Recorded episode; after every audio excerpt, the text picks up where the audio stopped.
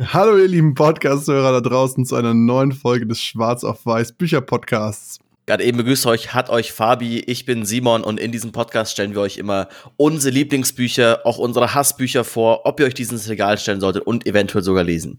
Aber ganz, ganz wichtig, hier handelt es sich nicht um Anlagehinweise. Also ich meine, gut investiertes Geld in ein gutes Buch ist immer noch gut investiertes Geld aber vielleicht, vielleicht sind es doch kleine Anlageempfehlungen. Wie dem auch sei, ähm, heute, in der heutigen Folge, gehen wir mit euch ins Bett. Genauer gesagt, wollen wir mit euch schlafen. Unser heutiges Buch ist nämlich das große Buch vom Schlaf vom wunderbaren Professor Matthew Walker. Oder auch in der englischen Version, wie es oftmals im Internet bekannt ist, ist Why We Sleep. Man kennt Matthew Walker selbst, also er ist Schlafpsychologe, Schlafforscher und seit langer, langer Zeit hat sich da seit seinem Bachelor damit beschäftigt, mittlerweile halt auch in dem Bereich forscht seit langer, langer Zeit. Äh, es gibt auch einen großen bekannten TED-Talk von ihm, auch sehr, sehr empfehlenswert. Wir haben auch überlegt, ob wir uns nicht vielleicht davon direkt das Intro klauen, weil da fängt er an mit, heute möchte ich euch mit, möchte ich mit Männern über Testikel reden. Also heute geht's quasi um eure Eier, äh, weil es quasi auch eine Erkenntnis ist, die im Buch rausgearbeitet wird oder die er in seiner Forschung hat, dass Männer, die zu wenig schlafen und mit zu wenig, meint er in dem Buch, unter acht Stunden äh, einen geringeren Testosteronhaushalt, geringen Testosteronspiegel haben und dementsprechend auch die Testikel sich anpassen und kleiner werden. Und mit diesen zwei sehr schlechten Gags wollen wir mal in die Folge starten. ähm, genau, den TED Talk verlinken wir euch nochmal in der Beschreibung, wer es nachgucken will. Genau. Ähm, wie immer nur ganz kurz zusammenfassend, äh, wir lesen hier die Ausgabe aus dem Jahr 2018, jeweils die Erstveröffentlichung. Fabi hat in Deutsch gelesen, ich in Englisch, äh, aber wir haben herausgefunden, steht am Ende doch das gleiche drin. Überraschenderweise. Überraschenderweise. ähm, und gerade bei diesem Buch bietet es sich sehr gut an. Wir werden diesmal vermutlich sehr von vorn nach hinten durchgehen, da es vier große Parts davon gibt, also vier große Abschnitte. Äh, dieses Ding genannt Schlafen, dann wieso sollte man schlafen, wieso und wie wir träumen und von Schlafpillen und wie sich die ähm, Society verändern kann merkst du schon genau, wie das gutes Ding, dass du es auf Deutsch gelesen ja, hast. Ich, jetzt hab kommt das Ding, dass du im Kopf die ganze Zeit Übersetzen bist. genau. Ich hab's dir prophezeit. ja, was ist Schlaf? Also ich glaube, jeder kennt dieses Phänomen, dass man sich abends irgendwann erschöpft ins Bett legt, dann einen acht Stunden langen komatösen Zustand einnimmt und dann auf einmal wieder aufwacht, als wäre nichts gewesen. Ähm, ist ein sehr interessantes Phänomen. Ich glaube, der ein oder andere kennt es vielleicht von zu Hause. ähm, ja, aber wie wird, wie wird Schlaf eigentlich erzeugt?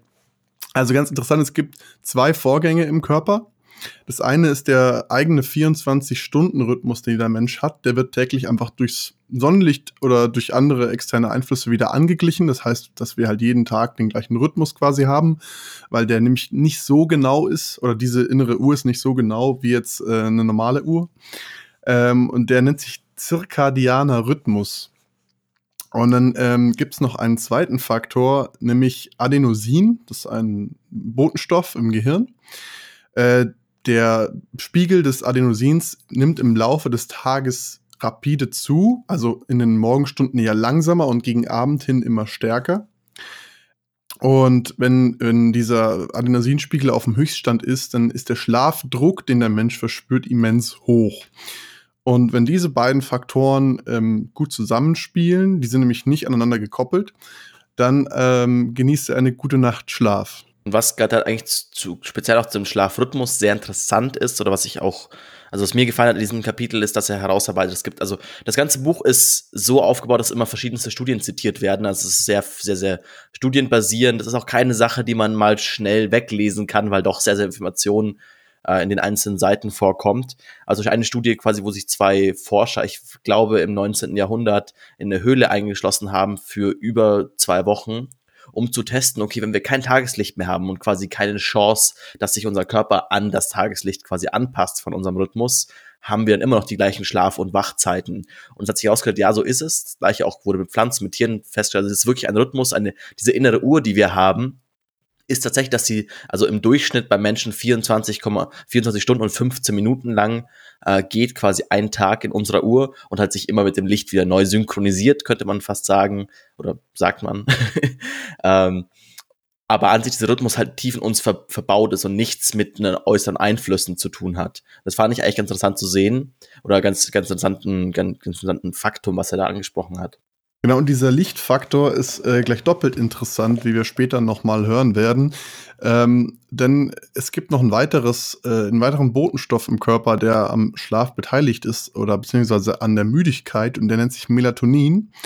Und äh, Melatonin wird vor allem durch Sonnenlicht reguliert. Das heißt, wenn der Körper am, am frühen Nachmittag nochmal eine extrem starke Dosis Sonnenlicht oder, oder helles Tageslicht beziehungsweise Blau-Spektrum, ähm, äh, LED-Licht vom blauen Spektrum her ähm, konsumiert, dann geht dieser Melatoninspiegel nicht hoch wie gewohnt und ihr habt Schwierigkeiten, abends vielleicht einzuschlafen. Mhm. Aber zu den quasi Krankheitenproblemen würde ich später noch ein bisschen kommen. Äh, eine Sache, den, oder werden wir später noch ein bisschen kommen in einem späteren Teil, äh, auch zu diesem Rhythmus noch, fand auch eine Sache, die, das ist zum auch, was mir sehr hängen geblieben ist selbst, ist, ihr kennt es alle in der Arbeit, in der Schule, in der Universität, äh, dass ihr nach dem Mittagessen auf einmal sehr, sehr müde werdet. Natürlich hat es oftmals was damit zu tun, dass wir uns zum Mittagessen irgendwie 3000 Kalorien irgendwie sechs Pizzen reinschieben und dementsprechend der Körper wahnsinnig viel an diesem Essen arbeiten muss. Es ist aber auch ganz, ganz natürlich, dass man zum äh, späten Nachmittag müde wird, weil der Mensch hat eigentlich einen zweiphasigen Schlafrhythmus.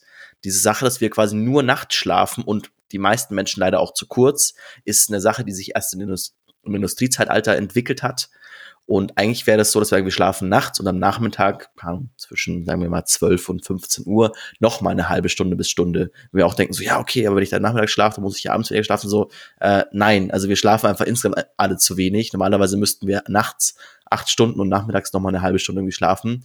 Wenn wir das quasi wiederherstellen wollten, was man in Urvölkern auch feststellen kann, was der natürliche Schlafrhythmus ist. Ja, interessanterweise, vielleicht kennen das auch einige, die, die mal in Spanien zum Beispiel im Urlaub waren. Da gibt's ja über Mittag rum dieses Siesta, wo dann auch Geschäfte teilweise einfach zu haben und äh, den Leuten die Möglichkeit gegeben wird, diesen Mittagsschlaf einzuhalten. Und das, das, das ist so die Stelle, die ich immer aus dem Buch zitiere, wieso es mir persönlich vom Schreibstil so gut gefällt, ist, ähm, es also auch, er beschreibt in dem Buch auch ein Beispiel mit einem, einer Insel in Griechenland. Ich weiß nicht mehr genau, wie die Insel heißt, aber da ist es ähnlich, dass die Leute quasi immer noch ihren Schlafrhythmus quasi ähm, einhalten. Und das wird auch in vielen verschiedenen äh, Studien immer wieder wird diese Insel als Beispiel angenommen, wo die Leute einfach vergessen zu sterben, weil die einfach sehr, sehr im Durchschnitt sehr, sehr alt werden. Und er halt auch meint, ja, okay, das mag daran liegen, weil die halt diesen Schlafrhythmus einhalten. Und das finde ich, das gefällt mir vom Schreibstil im Buch sehr gut, dass er halt schon differenziert und sagt, okay, äh, hier, das ist so dieser Mythos, die Leute sterben nicht. Und ich aus meiner Meinung, weil ich ein Schlafforscher bin, der in Schlaf verliebt ist, glaube, es hat damit zu tun, dass sie halt sich viel Schlaf können und auch quasi die Siesta nachmittags haben. Aber er stellt es nicht als Faktum hin. Er sagt quasi, das ist meine Meinung und auch so ein bisschen, wie ihr aus dem Rest des Buches lesen könnt, ähm, kann das wahrscheinlich sein, aber es wird nicht so äh, 1-0-mäßig, schwarz-weiß mäßig hingestellt und gesagt, okay, gut, so ist es, weil ich sage das. Und es gefällt mir in dem Buch insgesamt sehr gut, dass es immer wieder, wenn es quasi eine Meinung ist und wenn es quasi um eine wissenschaftliche Studie geht, ist sehr, sehr genau differenziert. Und das gefällt mir gut, weil ich mich gut, weil ich, ich komme mir einfach gut informiert vor.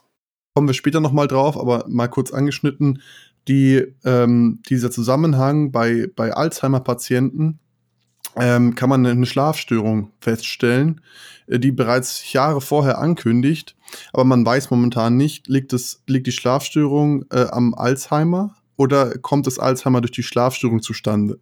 Und das finde ich zeigt er auch gut im Buch. Es ist, ist hier nicht ganz klar, hey, was ist die Ursache für was? Ich würde gerne noch einen kurzen Punkt, noch ein Beispiel zu dem Schlafdruck okay. und Rhythmus einbringen, bevor wir dieses Kapitel quasi abschließen können, ist, ähm, dieser Schlafdruck quasi ist ja, wie du gesagt hast, unabhängig von dem Rhythmus, so wir haben jetzt die ganze Zeit immer nur den Rhythmus besprochen. Um, ähm, und das ist zum Beispiel das, wenn ihr kennt, ihr, wenn ihr so diesen typischen All-Nighter zieht und sagt, okay, jetzt arbeite ich durch, weil ich muss irgendwie morgen was für die Arbeit abgeben oder irgendeine wichtige Präsentation und so. Und auf einmal werdet ihr morgens um sechs werdet ihr wieder wach und denkt so, boah, jetzt irgendwie, ich habe ich, also wenn man einfach davon ausgeht, je länger man nicht schläft, desto schlechter, uh, was quasi dieser Schlafdruck ausmacht, sagt okay, je länger ich nicht schlafe, desto mehr habe ich, boah, ich habe den, wie heißt der Name von dem, von der Chemikalie, äh, Adenosin. Adenosin, desto mehr Adenosin habe ich im Körper und desto oder im Gehirn, desto müder werde ich. Aber eben durch den Rhythmus kontradiert sich das Ganze. Sagt, ah, okay, morgens würde der Rhythmus sagen, hey, ich bin jetzt wieder wach und dann bist du wieder wacher, obwohl du eigentlich durch den Schlafdruck länger ähm, wach, also durch eigentlich schon müder sein solltest. Ja, da, danke für die Anekdote noch. Das ist äh, ein wichtiges Thema auf jeden Fall, ja. Ähm, da gibt's einfach diese, diese krassen Schwankungen dann zwischen ähm, starker Müdigkeit nach so einem, nach so einer Nacht durchmachen und ich fühle mich eigentlich ganz fit und in Ordnung. Also der, das kennt ja jeder, der das schon mal gemacht hat. Ähm, was ich vielleicht vorhin auch noch vergessen hatte zu erwähnen, das Adenosin wird natürlich über Nacht während des Schlafs wieder abgebaut im Körper. Das heißt, wenn dieser Schlafdruck einmal hoch ist, wir schlafen, dann wird er natürlich wieder abgebaut bis zum nächsten Morgen. Genau. Ähm, um jetzt aber zum, zum nächsten äh, Part überzugehen, und zwar den, den Phasen des Schlafes. Und das kennt sicherlich auch jeder von euch. Es gibt ja diesen ähm, berühmten Traumschlaf. Ähm, wenn man jemandem süße Träume wünscht, dann bezieht man sich in diesem Fall immer auf den Traumschlaf. Ähm, dieser wird in der wissenschaftlichen Fachsprache immer äh, REM ähm, Schlaf genannt. REM steht für Rapid Eyes Movement. Ähm, das heißt, die, die Augen bewegen sich relativ schnell hin und her während dieser Schlafphase. Und dann gibt es Abschnitte des ähm, Non-REM-Schlafes, also in dem eben quasi keine Träume stattfinden im Normalfall und ähm, der ist bedeutend tiefer als der, der REM-Schlaf. Ist, dachte ich mir auch, als ich es gelesen habe, es ist einfach so, es ist so richtig, also das ist so unkreativ. So, ja, hier haben wir Rapid Eye Movement und die andere Phase ist halt nicht Rapid Eye Movement. Das fand ich irgendwie so. Sonst haben sie für alles crazy Namen und es war so, also da, mir, da hat sich damals ein Wissenschaftler nicht so, also das war kein kreativer Kopf, der war sehr, sehr technisch. ja. ähm, und was quasi diese beiden Phasen unterscheidet, vor allem in der Evolution oder quasi wieso, ähm, wieso es diese zwei Phasen gibt zu dem, also alles, was wir hier sagen, ist aus unser Wissen als Laie aus dem Buch und das Buch beschreibt einen aktuellen Wissenschaftsstand. Also vielleicht, wenn ihr das dann quasi, wenn ihr diesen Podcast in 100 Jahren hört und ich denke, was haben die damals geredet, vielleicht habt ihr mittlerweile schon neue wissenschaftliche Lagen, aber ähm, der NREM-Schlaf ist. Also andere, andererseits, wenn ihr den Podcast in 100 Jahren hört, dann habt ihr vermutlich keine neuen wissenschaftlichen Sachlagen. aber gut. Also dieser, dieser NREM-Schlaf ist typische, was man sich so, also was man kennt so als, als sagt, okay, im Schlaf werden Kurzzeit, also Kurzzeit ähm, Erinnerungen als Langzeiterinnerungen weggespeichert. Also wird quasi damit werden Erinnerungen persistiert und das ist auch eine Sache, wie man lernen kann, also faktisches Lernen. Wenn ihr sagt, okay, ich muss mir zum Beispiel neue Vokabeln für eine Sprache einprägen, dann wird es in dieser NREM-Phase abgespeichert und quasi hilft euch dann am nächsten Morgen. Auf einmal wundert ihr euch, hey, wieso, wieso weiß ich am nächsten Morgen die Vokabel, wenn ich sie gestern Abend noch nicht wusste? Auch vielleicht dieses typische Beispiel, wo die Mama sagt, hey, leg dir mal nochmal das Buch unter, unter das Kopfkissen und weil du halt am Abend vorher, weil du, bevor du es unter das Kopfkissen legst, nochmal schnell zehn Seiten gelesen hast, hast du dann nach dem Schlaf diese zehn Seiten ein bisschen mehr im Kopf und persistiert durch diesen NREM-Schlaf, der sehr stark auf die, auf die Abspeicherung von faktischem Wissen ähm, spezialisiert ist, im Gegensatz zu REM-Schlaf, der Traumphase, wo es mehr um, um Kreativität geht. Ich ich würde jetzt an der Stelle kurz noch mal zum Non-REM was sagen. Und zwar, ähm, das ist ein sehr interessantes Phänomen auch, weil während des Non-REM-Schlafs wird das Kurzzeitgedächtnis, ähm, das im Hippocampus angelegt ist im Gehirn, in den Cortex übertragen. Das hat zwei Vorteile. Zum einen könnt ihr euch, wenn ihr vor dem Schlafengehen noch zum Beispiel Vokabeln lernt, euch am nächsten Tag besser daran erinnern. Und gleichzeitig habt ihr aber auch ähm, die, die Möglichkeit, wieder neue Informationen im Kurzzeitgedächtnis abspeichern zu können. Ähm, wohingegen der REM-Schlaf ist eher dafür da, diese gelernten Informationen mit ähm, zum Beispiel früheren Erfahrungen zu verknüpfen. Also so ganz absurde ähm, Connections herzustellen. Ich meine, wer kennt das nicht? Irgendwie mal einen verrückten Traum gehabt und äh, mit komplett außer, außer Zusammenhang stehenden Personen, Ereignissen. Ähm, ja, da, da, da, da werden Assoziationen vom Gehirn hergestellt, die einem bewusst gar nicht, äh, gar nicht bewusst sind, sondern nur unterbewusst bewusst sind. Sehr philosophisch. Ähm, ja, und fast halt da so ein bisschen, also was man vielleicht sagen kann, ist der hohe Anteil an REM-Schlaf, also an Traumphase, die wir Menschen haben, vermutet äh, Matthew Walker in dem Buch, ist deswegen, wieso der Mensch sich so entwickelt hat. Also es ist ein bisschen auch halt wieder ein bisschen, ähm, wenn man sich die Entwicklung anschaut in verschiedensten anderen äh, Säugern und anderen Lebewesen, es gibt sowohl normale, also NREM und REM-Schlafphasen, also in den meisten Lebewesen konnte das festgestellt werden, halt Lebewesen, die Augen haben, hat dann auch dieses Rapid Eye Movement. Ähm, aber halt der Mensch hat dann über also einen überdurchschnittlichen hohen Anteil, obwohl wir weniger, also in zeitmäßig, wir schlafen nur acht Stunden im Vergleich zu teilweise Orang-Utas oder so, die irgendwie 14 Stunden schlafen, haben wir trotzdem einen höheren Anteil an REM-Phase. Und dem schreibt er zu, dass dadurch sich quasi auch das Hirn so oder entwickelt hat, weil dadurch, dass wir im Traum Assoziationen schaffen können, ist es uns möglich, nicht nur Informationen ähm, zu persistieren, also eben halt in der NREM-Phase, um Informationen quasi abzuspeichern, sondern auch uns komplexere Konstrukte vorzustellen. Zum Beispiel so ein Konstrukt wie, okay, eine Regierung oder ein, also, dass wir quasi, wir können komplexere Gedanken schaffen, die wir eigentlich so noch nicht gelernt haben. Und das schreibt er dem Ganzen zu, dass er, okay, dadurch hat sich der Mensch die Richtung entwickelt. Ähm, fand ich auch irgendwie eine coole Anekdote, so dass es ist wieder so ein bisschen, okay, was hat was bedingt? Ähm, weil am Anfang war es so, dass halt die Menschen irgendwann angefangen haben, auf dem Boden zu schlafen. Und dadurch konnten sie mehr REM-Phase entwickeln, weil, wichtiger Fakt, in der REM-Phase ist euer Körper komplett paralysiert. Pa paralysiert. und also ihr könnt euch nicht, ihr könnt euch nicht bewegen. Und wenn ihr das natürlich auf dem Baum macht und auf dem Baum schlaft, euch immer quasi alle eure Muskeln sich quasi entspannen und ihr vom Baum runterfallt, ist nicht so die gute Überlebenstaktik. Und vermutlich könnt ihr euch dann nicht vermehren, wenn das euer, euer Faktum war. Ja, evolutionär bedingt. Ähm, tatsächlich ist der REM-Schlaf erst mit den Vögeln und Säugetieren in den äh, evolutionären Stammbaum eingezogen. Ähm, das heißt, alle vorher dagewesenen Lebewesen erfahren ebenfalls eine, eine Art von Schlaf, zumindest die, die länger als 24 Stunden leben. Ähm, aber die erfahren keinen REM-Schlaf. Also, aber sämtliche Vögel und Säugetiere, mit Ausnahme von äh, Meeressäugetieren, erfahren REM-Schlaf.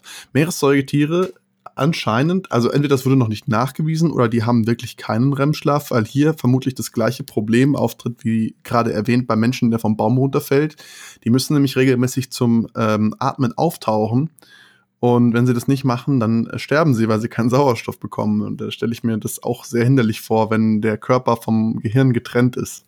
Ja, auf jeden Fall. Und also, das, das ist, glaube ich, so, also da beschreibt er halt in vielen verschiedenen Beispielen, wie sich Schlaf entwickelt hat, äh, was die verschiedenen Schlafphasen verschiedenen Lebewesen ausmachen. Und so ein bisschen wir als Menschen in der Krone der Schöpfung halt sieht er auch viel dadurch, dass wir quasi so einen hohen Traumanteil in unserem Schlaf haben, uns das leisten konnten, weil wir dann immer mit Feuer gearbeitet haben und dann entspannt am Boden liegen konnten. Und da ist dann egal, ob du mal ganz kurz deine Muskeln sehr, sehr entspannst. Ja, und dadurch, dass der Mensch ja auch ein Gruppentier ist und ein Gruppenlebewesen ist, gibt es ja immer Leute, die dann auch aufpassen auf die anderen, die dann schlafen, während, ähm, während der Nacht sozusagen diese, diese Nachtwachen halten können.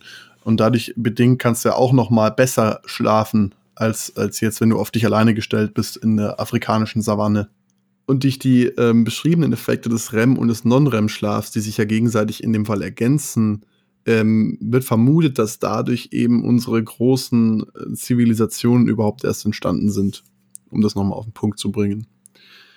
Dabei gibt es auch noch ganz interessante ähm, Untersuchungen und zwar zu dem, zu dem Lernvermögen und Erinnerungsvermögen jetzt speziell.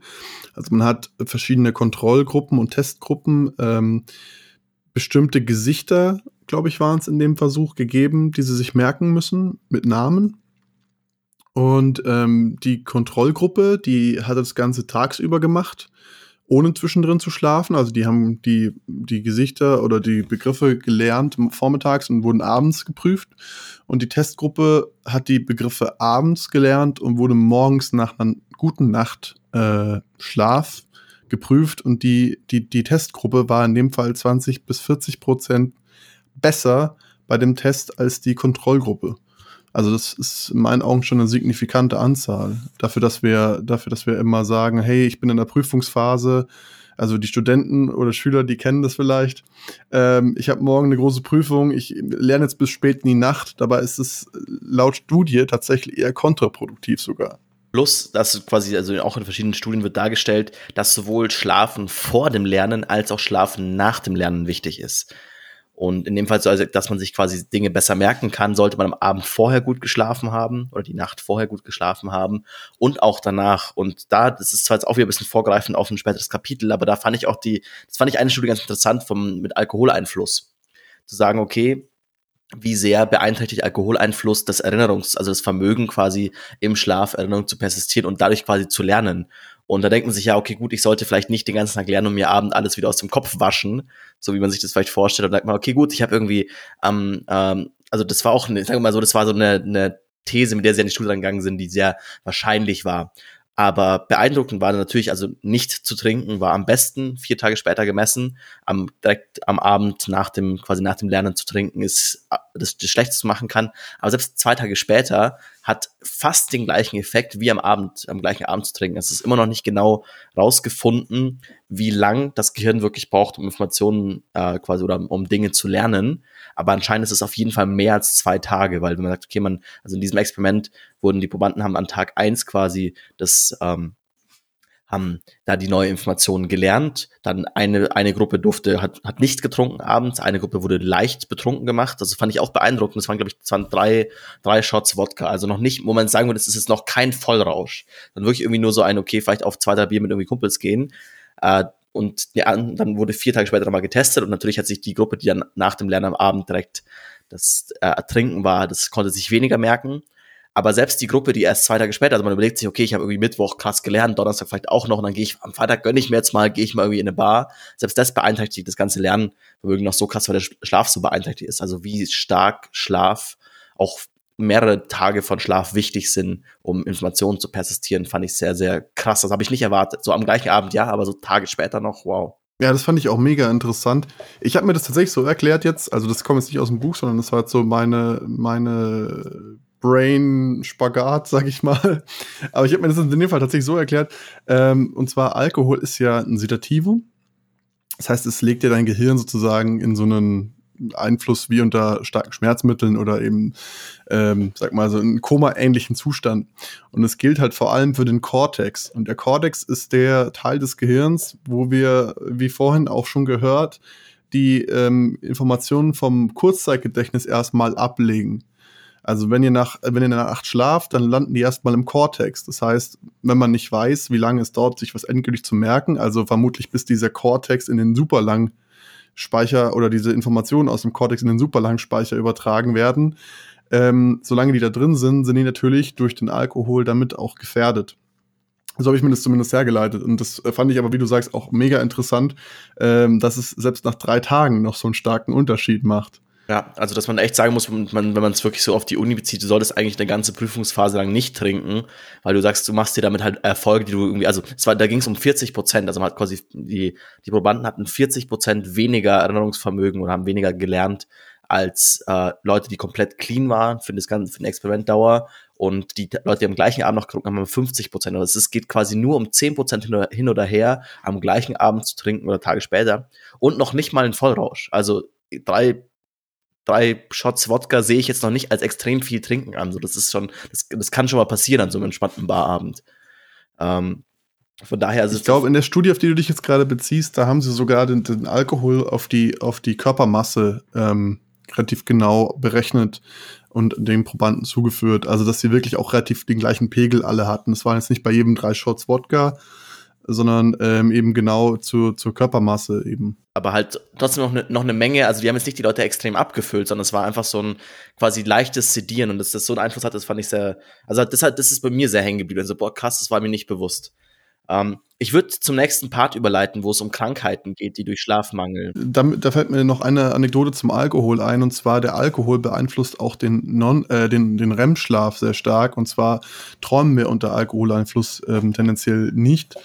Und das äh, führt dazu, dass wir am nächsten Morgen auch damit Probleme haben. Also dieses, dieses verkatert sich fühlen hängt auch damit zusammen, dass wir ähm, nicht gut geschlafen haben, weil der REM-Schlaf gefehlt hat. Aber wir auch teilweise nachts aufwachen und uns nicht mehr dran erinnern. Also für guten Schlaf ist auch wichtig, durchzuschlafen. Und da trägt der Alkohol ebenfalls nicht dazu bei. Möchte ich nur an der Stelle nochmal anfügen. Und zwar im nächsten Teil bespricht er dann die Krankheiten, die durch Schlaf quasi provoziert werden oder halt ähm, auch verstärkt werden. Das hast du vorhin schon angesprochen, dass das quasi für Alzheimer eine Bereich ist, wo er quasi anspricht, wo die Frage ist, ist es Kausalität oder ähm, Kon, Kon Korrelation? Korrelation. Äh, heute in der Podcast-Folge kannst du richtig mit, mit Fachbegriffen um dich werfen und ich bin hier so der, der Bauer, der ganze rumstöpselt. Du, ähm, musst, also du, ich habe ja auch den Vorteil, ich habe es ja auf Deutsch gelesen. Du musst ja erst im Kopf alles übersetzen, während du in deiner Aufga Ausgabe nebenbei noch blätterst. Also.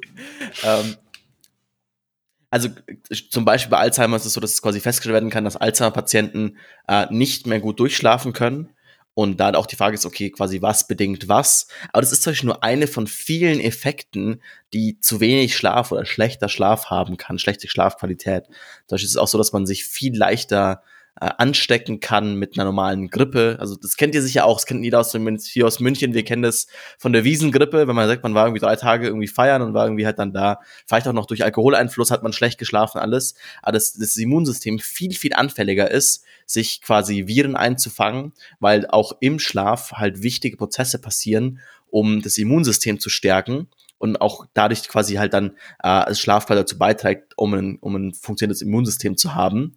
Das gleiche auch für, für Krebszellen, also für verschiedenste Krankheiten ist Schlaf wahnsinnig wichtig.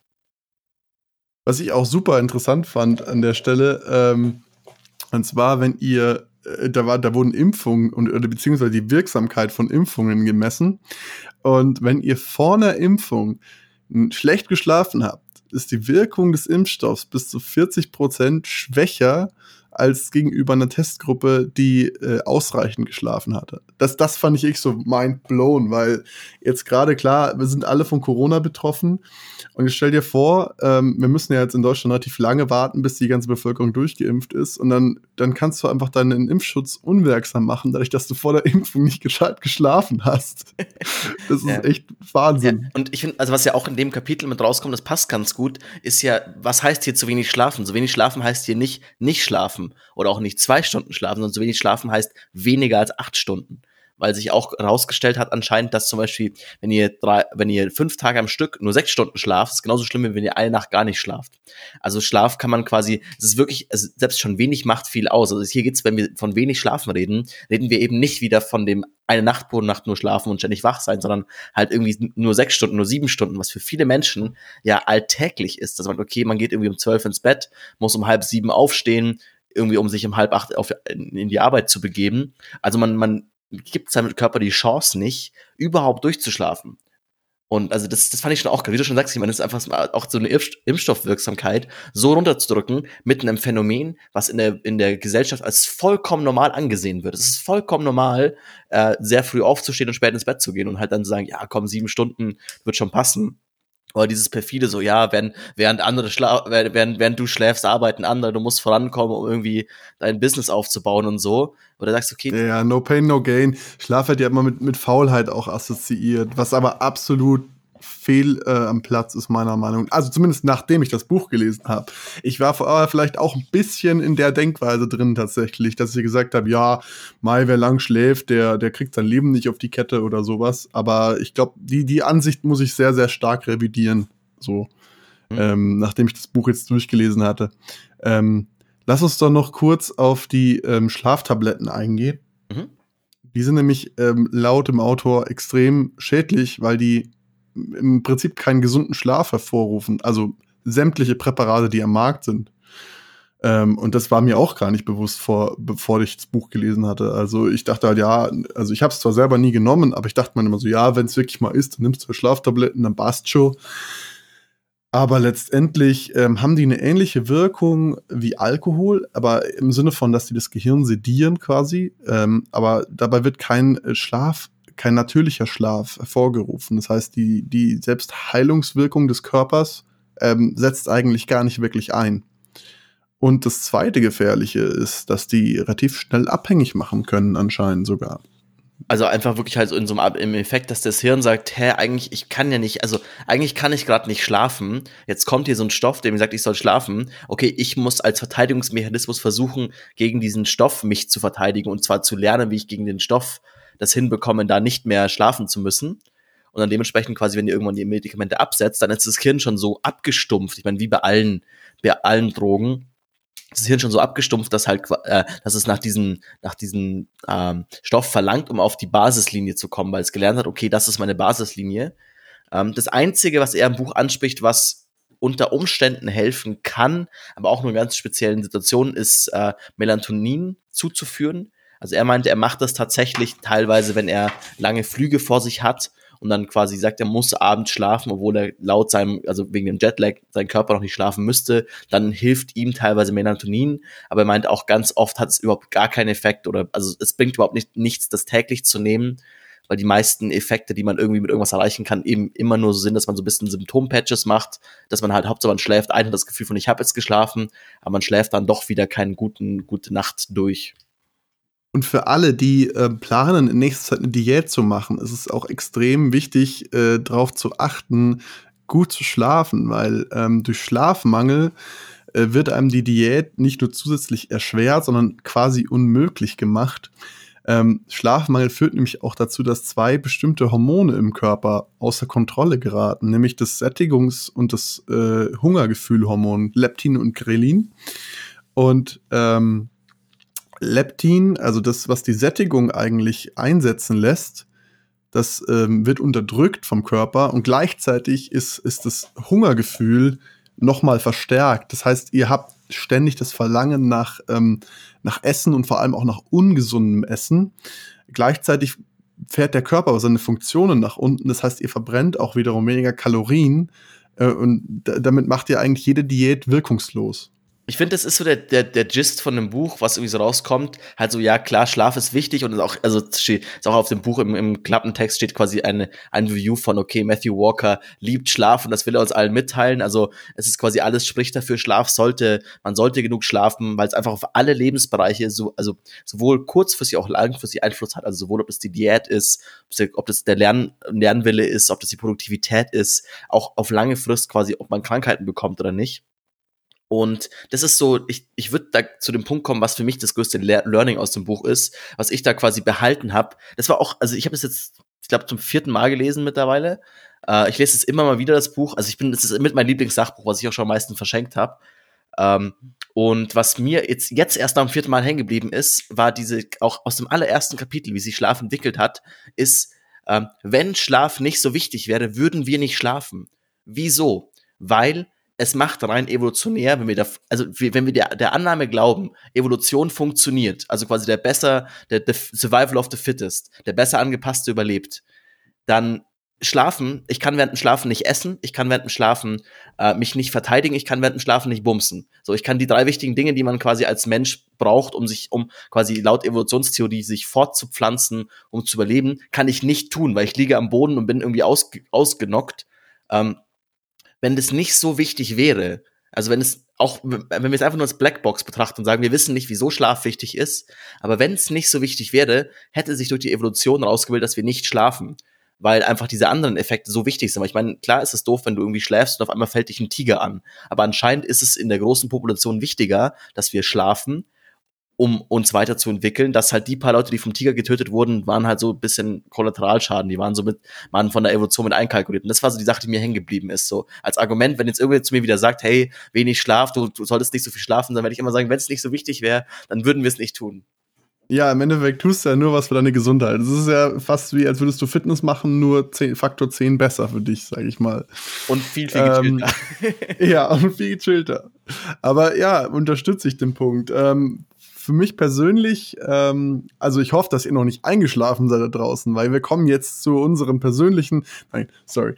Um, ähm, ganz kurz, das fand ich auch so ein Satz, das ist auf der ersten Seite des Buches, es war mega süß. Da steht, da steht auch quasi, ja, ähm, im Gegensatz zu allen anderen Autoren freue ich mich, wenn sie während dieses Buches einschlafen, weil das werden sie im Buch lesen. Das ist das größte Kompliment, das sie mir machen können. Also wenn ihr jetzt gerade eingeschlafen seid, größtes Kompliment, weil dann werdet ihr am meisten von dem Podcast behalten.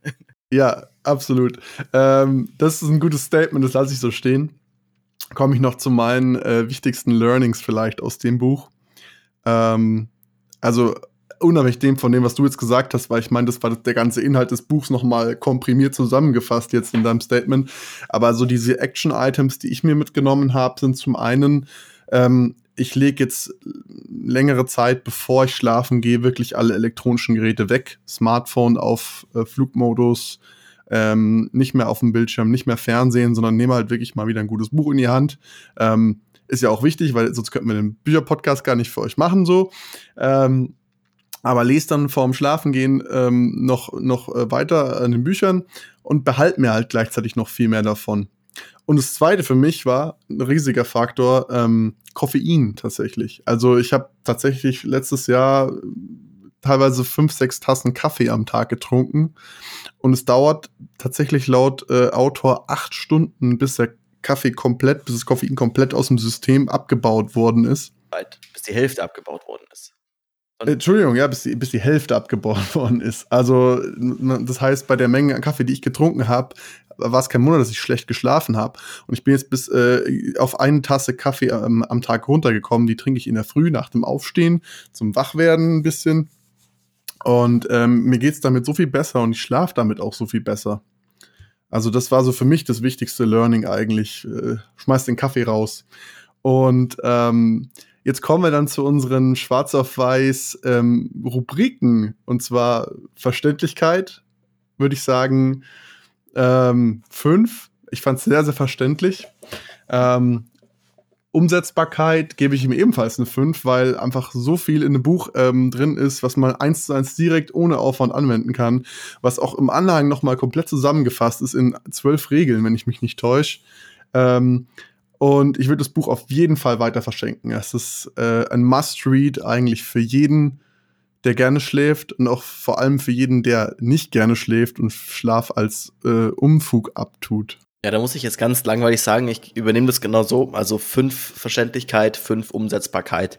Und ich habe es schon ein paar Mal weiter verschenkt, das Buch. Es ist mein Lieblingssachbuch, eben abgesehen von dem Inhalt, den ich sehr gut finde. Und ich glaube, dass mehr Leute das quasi lernen sollten in unserer Gesellschaft, weil es halt doch Schlaf immer noch oftmals als Nebentätigkeit, als Schwäche angesehen wird.